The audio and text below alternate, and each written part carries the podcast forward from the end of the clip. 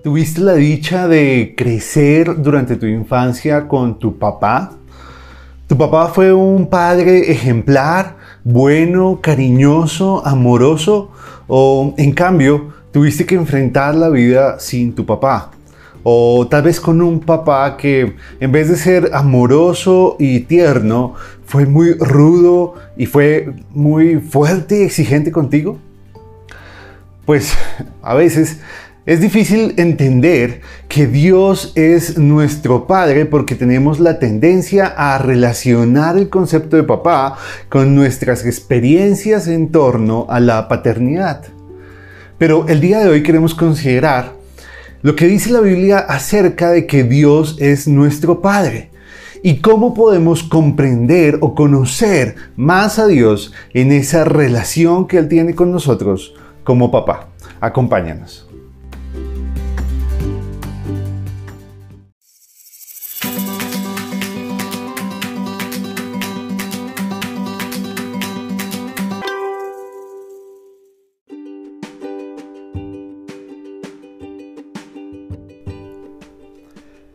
El pasaje del día de hoy lo encontramos en el Evangelio de Juan capítulo 1 versículo 12. Dice, Mas a todos los que le recibieron, a los que creen en su nombre, les dio potestad de ser hechos hijos de Dios.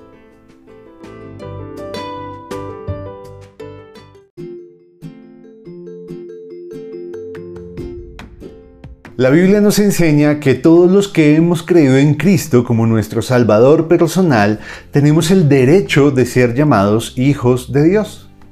Y si somos hijos, pues Dios es nuestro Padre. El problema es que identificar a Dios como nuestro Padre en algunos casos puede significar algo bueno, pero en otros en cambio puede significar algo malo. Nosotros como seres humanos finitos, limitados, tenemos la tendencia a considerar o hacernos un concepto nuevo a partir de nuestras experiencias previas, nuestros aprendizajes previos. Por eso, cuando pensamos en Dios como nuestro Padre, es casi natural relacionar esa realidad con la que nosotros hemos experimentado con nuestros papás. Pero nosotros tenemos que quitarnos de nuestra mente y de nuestro corazón esa idea vieja de paternidad, de padres, porque somos pecadores y aunque como papás muchas veces queremos hacer lo mejor por nuestros hijos, igual cometemos errores a causa de nuestro pecado, pues Dios en cambio es un Padre perfecto. Dios no se equivoca, Dios no es injusto, Dios no nos hace mal, porque Él es bueno y bondadoso.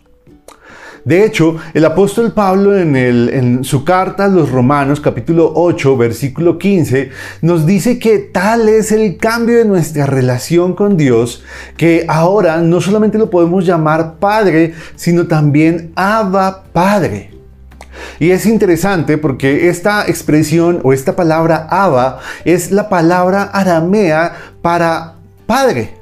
Era la palabra que los niños en ese entonces utilizaban de forma natural, sencilla, íntima, de confianza para comunicarse con su papá, para llegar a él, seguramente para pedir alguna cosa que el niño quería. Era la forma en la que él se acercaba con plena confianza que iba a ser escuchado, amado, valorado y atendido.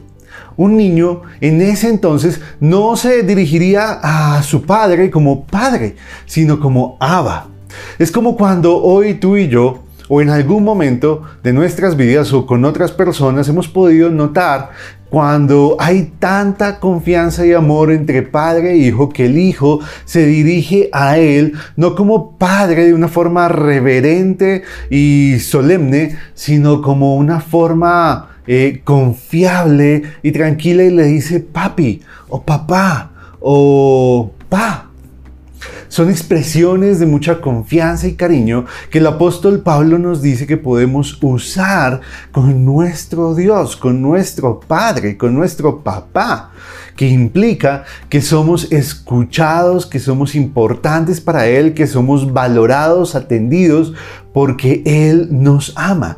Y su amor ya quedó eh, manifestado y comprobado en la cruz cuando dio a su Hijo por nosotros y por su amor a nosotros. Pero lo interesante es que además de que el apóstol Pablo nos enseña esto, el mismo Cristo nos lo enseña cuando en el eh, Padre nuestro, en la oración que eh, Jesús le enseñó a sus apóstoles, les dice que pueden llamar a Dios Padre.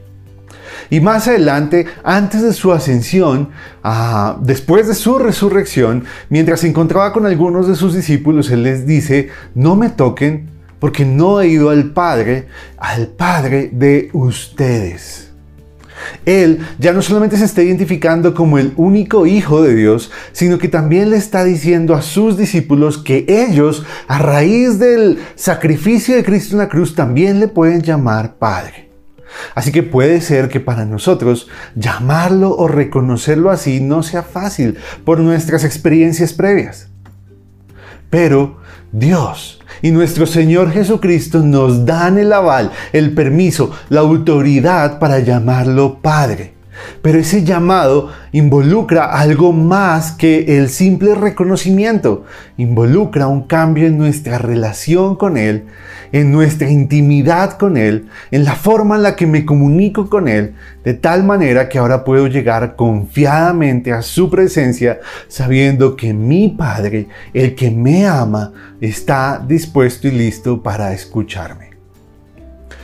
Amigo, hermano, que Dios nos ayude a comprender esta nueva realidad, a quitarnos de nuestra mente las experiencias o historias negativas y pasadas de nuestros padres para que podamos conocerlo a Él como Él realmente es, como ese Padre perfecto, amoroso, bondadoso, que solo quiere lo mejor para nosotros.